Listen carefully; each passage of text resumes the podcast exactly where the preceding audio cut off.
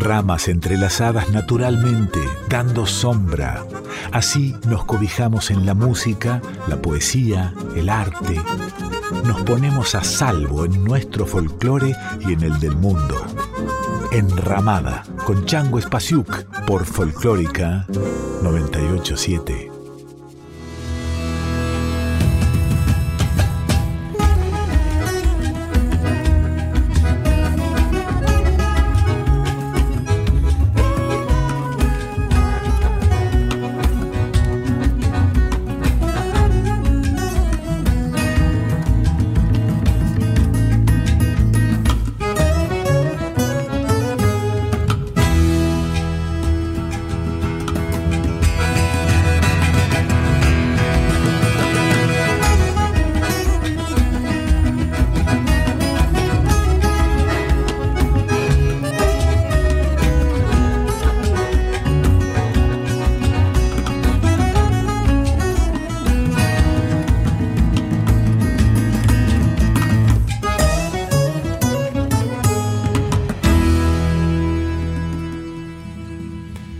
Hola, ¿cómo están? Esto es Enramada.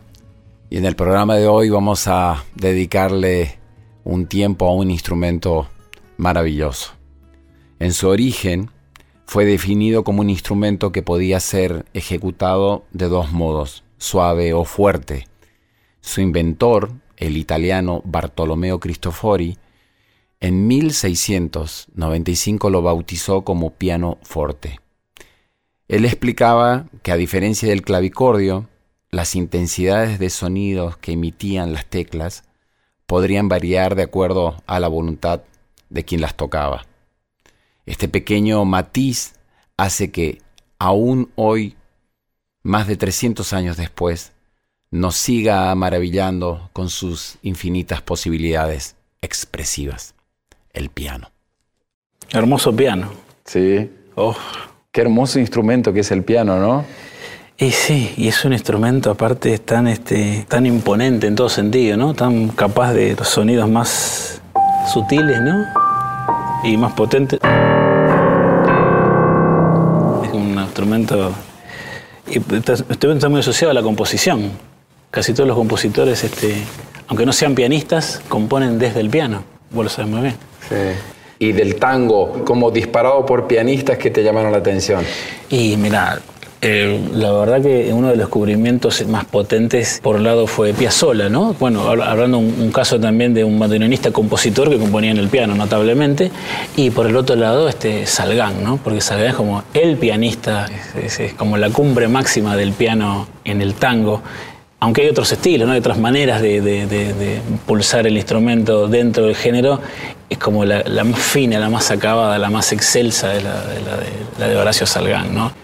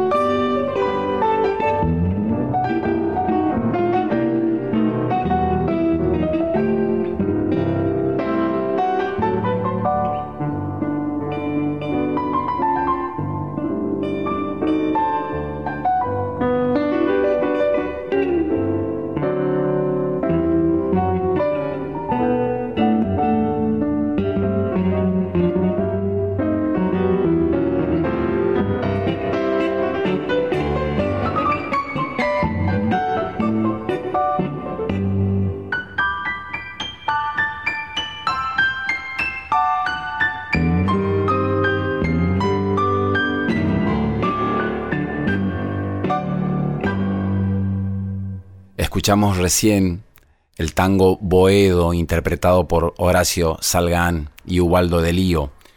Escuchamos la voz también de este gran pianista y compositor Diego Esquisi hablando sobre el instrumento y sobre su admiración por Horacio Salgán, quien es considerado uno de los más grandes pianistas argentinos y admirado por intérpretes de este instrumento de todo el mundo, como por ejemplo Daniel Barenboim. En Salgán se sintetiza todo, el desarrollo, las ideas y el respeto por el lenguaje, por la música y por el instrumento. Vamos a escuchar ahora, también interpretado por Horacio Salgán, Palomita Blanca.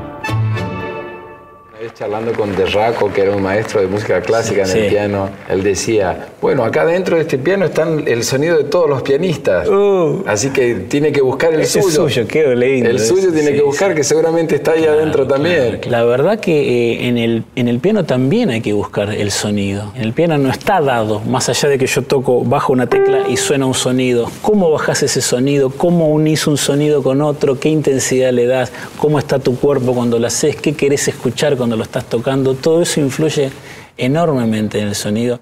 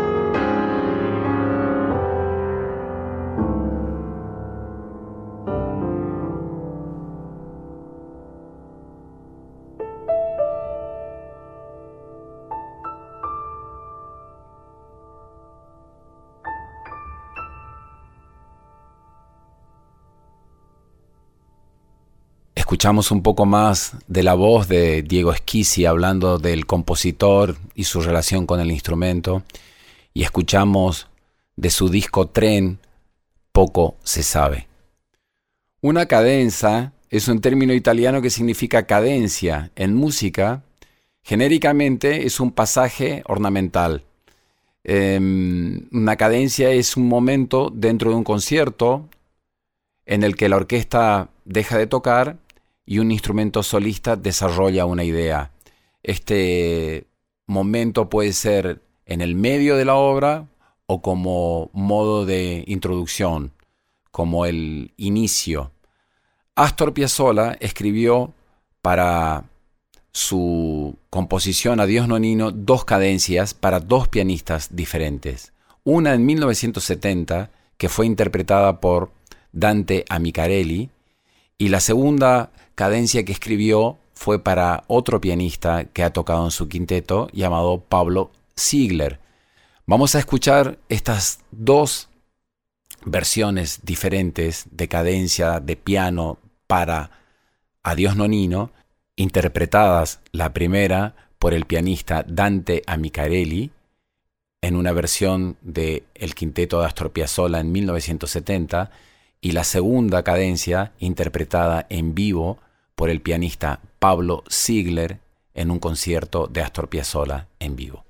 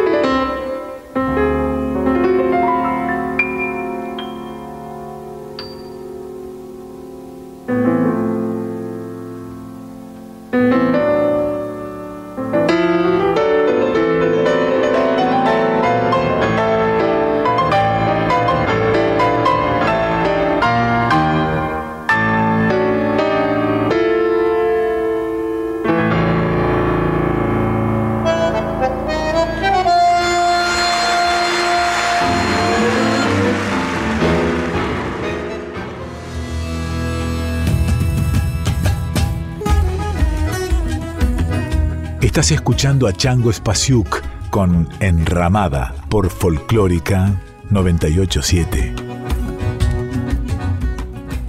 Hilda Herrera es una verdadera institución en el piano argentino. Es una gran intérprete en especial de nuestro folclore. Y durante mucho tiempo alternó su carrera como pianista, dedicándole mucho tiempo a la docencia del instrumento. En el año 2002 creó el CIMAP, que es un espacio de estudio del piano dentro del folclore y del tango.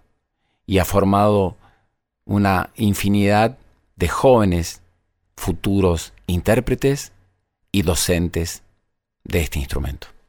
Entonces, cuando tuve cinco años, bueno, había una profesora de, música de la escuela primaria, de la escuela de capilla, era extraordinaria, fantástica. ¿Había un piano vertical o acústico? Vertical, horrible, siempre desafinado. no lo afinaron nunca. Eso no ha cambiado mucho. Eso no cambió, eso no cambió. Y yo no tenía piano y este, empecé yendo a, sus clases sin el piano y, a los meses, y mi papá se lo compró y, y ahí ya... Piano en la casa. Ya empecé ya a tocar a los seis años y estuve con ella hasta los 12 años. Y después ya seguí sola. El amor hacia la música nuestra ya empezó a los 12 años más o menos por ahí. ¿Con quién empieza a sonar el piano en el folclore? Para mí, con los Ábalos. Con los hermanos Ábalos. Claro. Con Adolfo, que para mí fue el que me abrió los ojos de la posibilidad de lo que se podía hacer en el piano solo.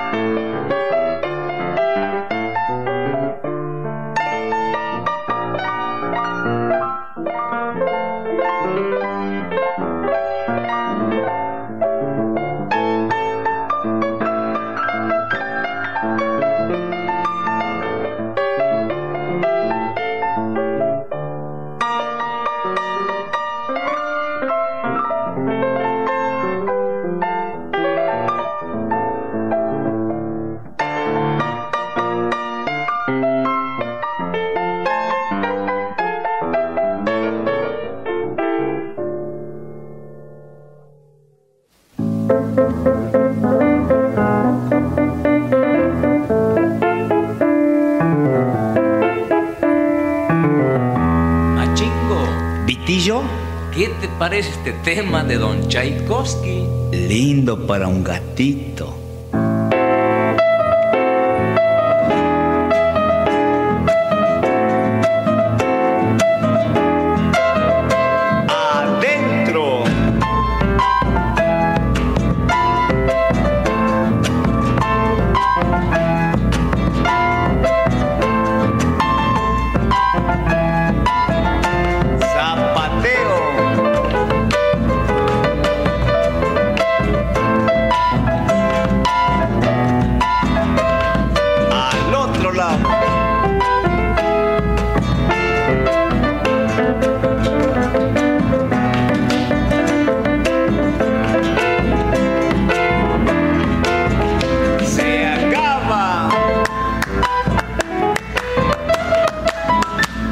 El gatito de Tchaikovsky se va a la segunda.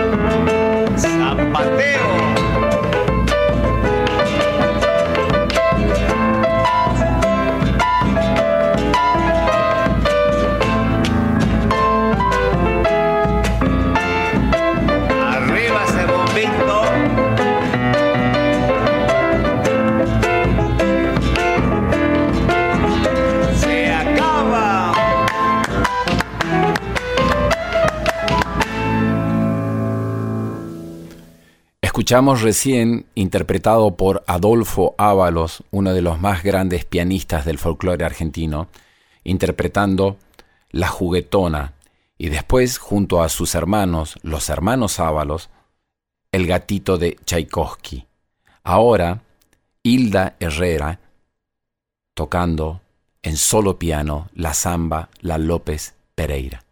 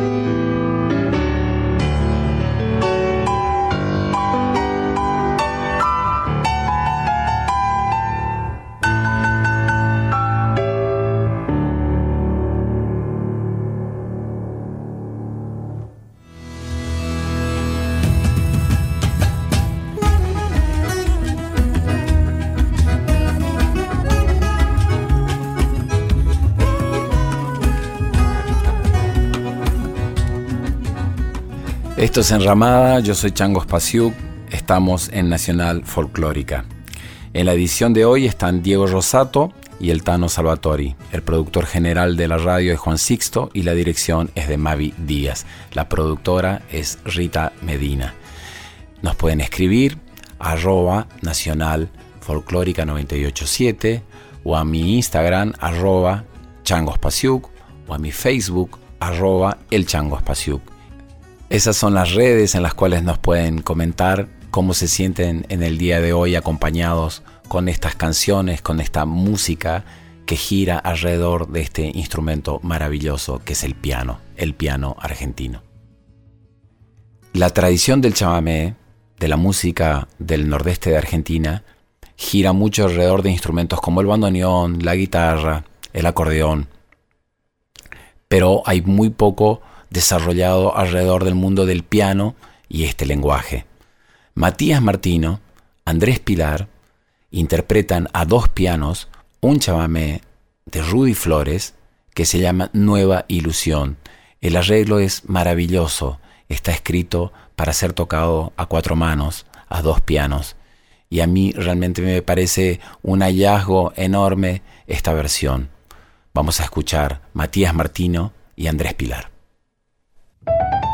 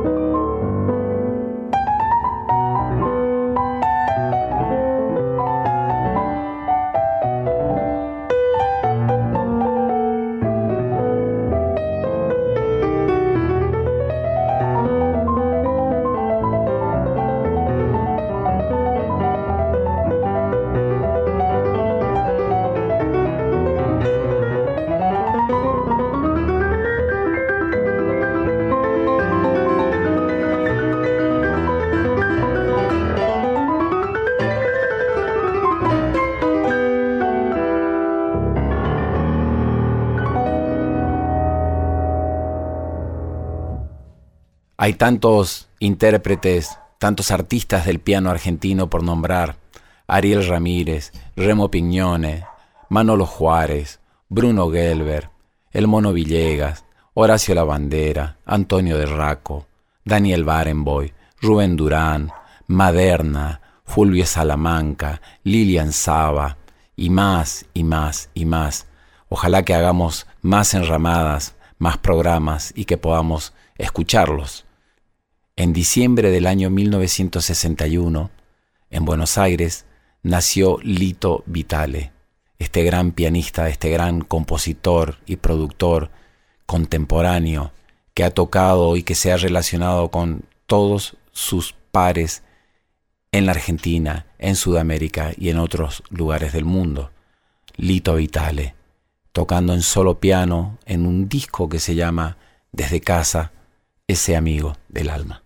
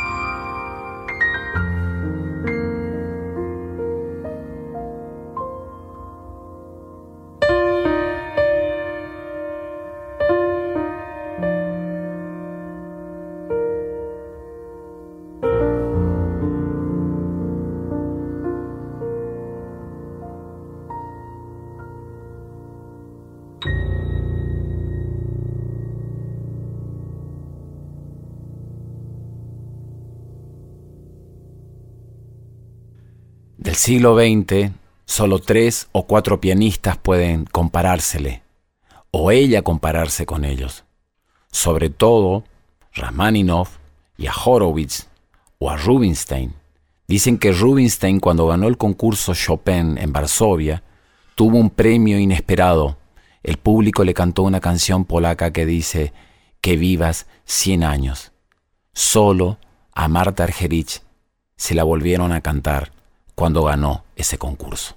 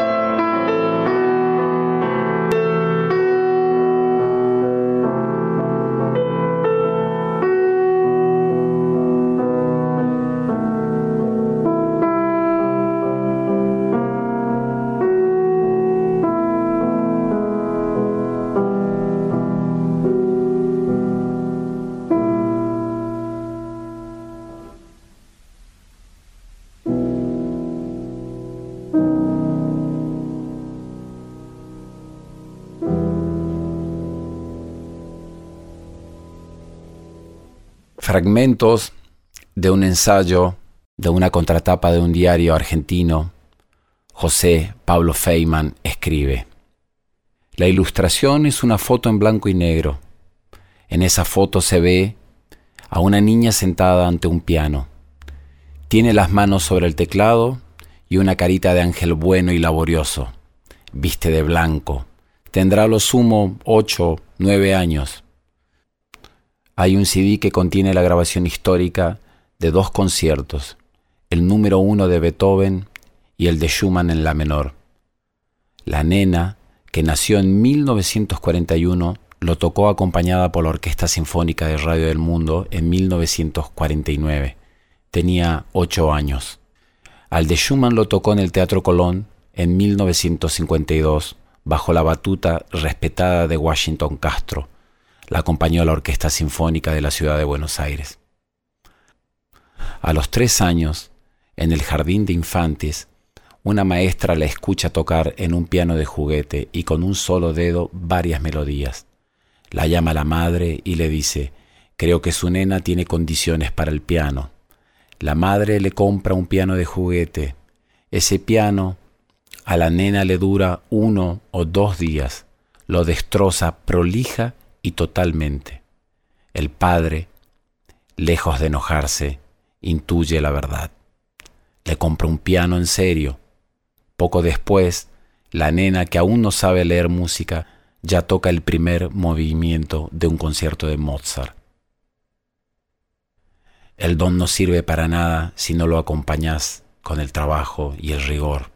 Tenía que estudiar. Ella sabe que necesita estudiar fuera del país ha elegido incluso a quien deberá ser su maestro, Friedrich Gulda. ¿Cómo llegar a él?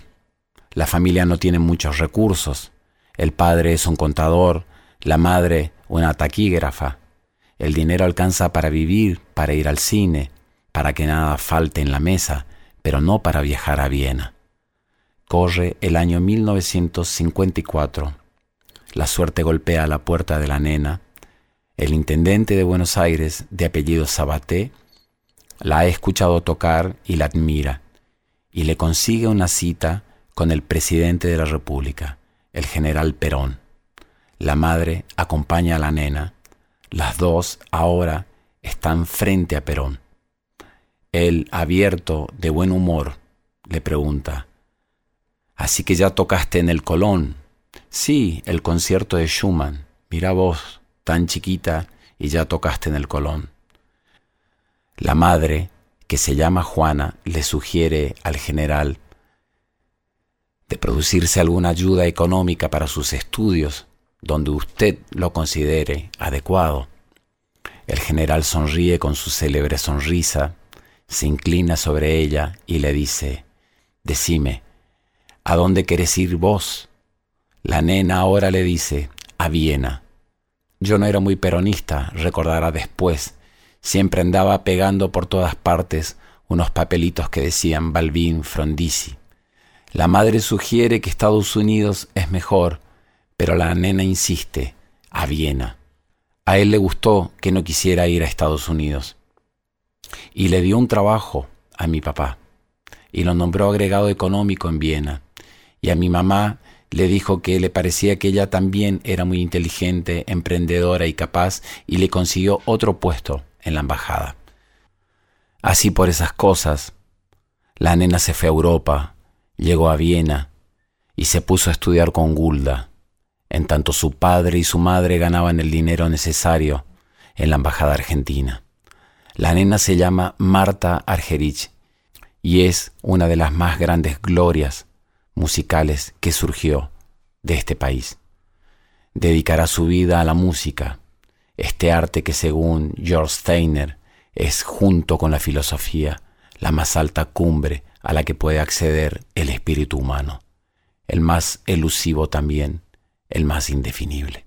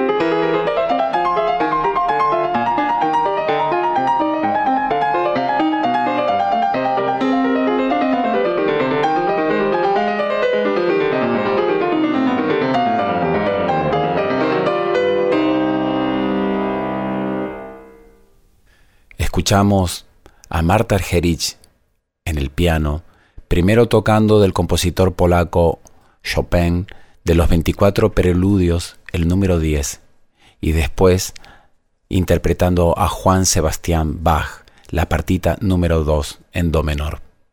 Esto fue en Ramada, el día de hoy se lo dedicamos al piano. Les mando un gran abrazo, nos vemos pronto.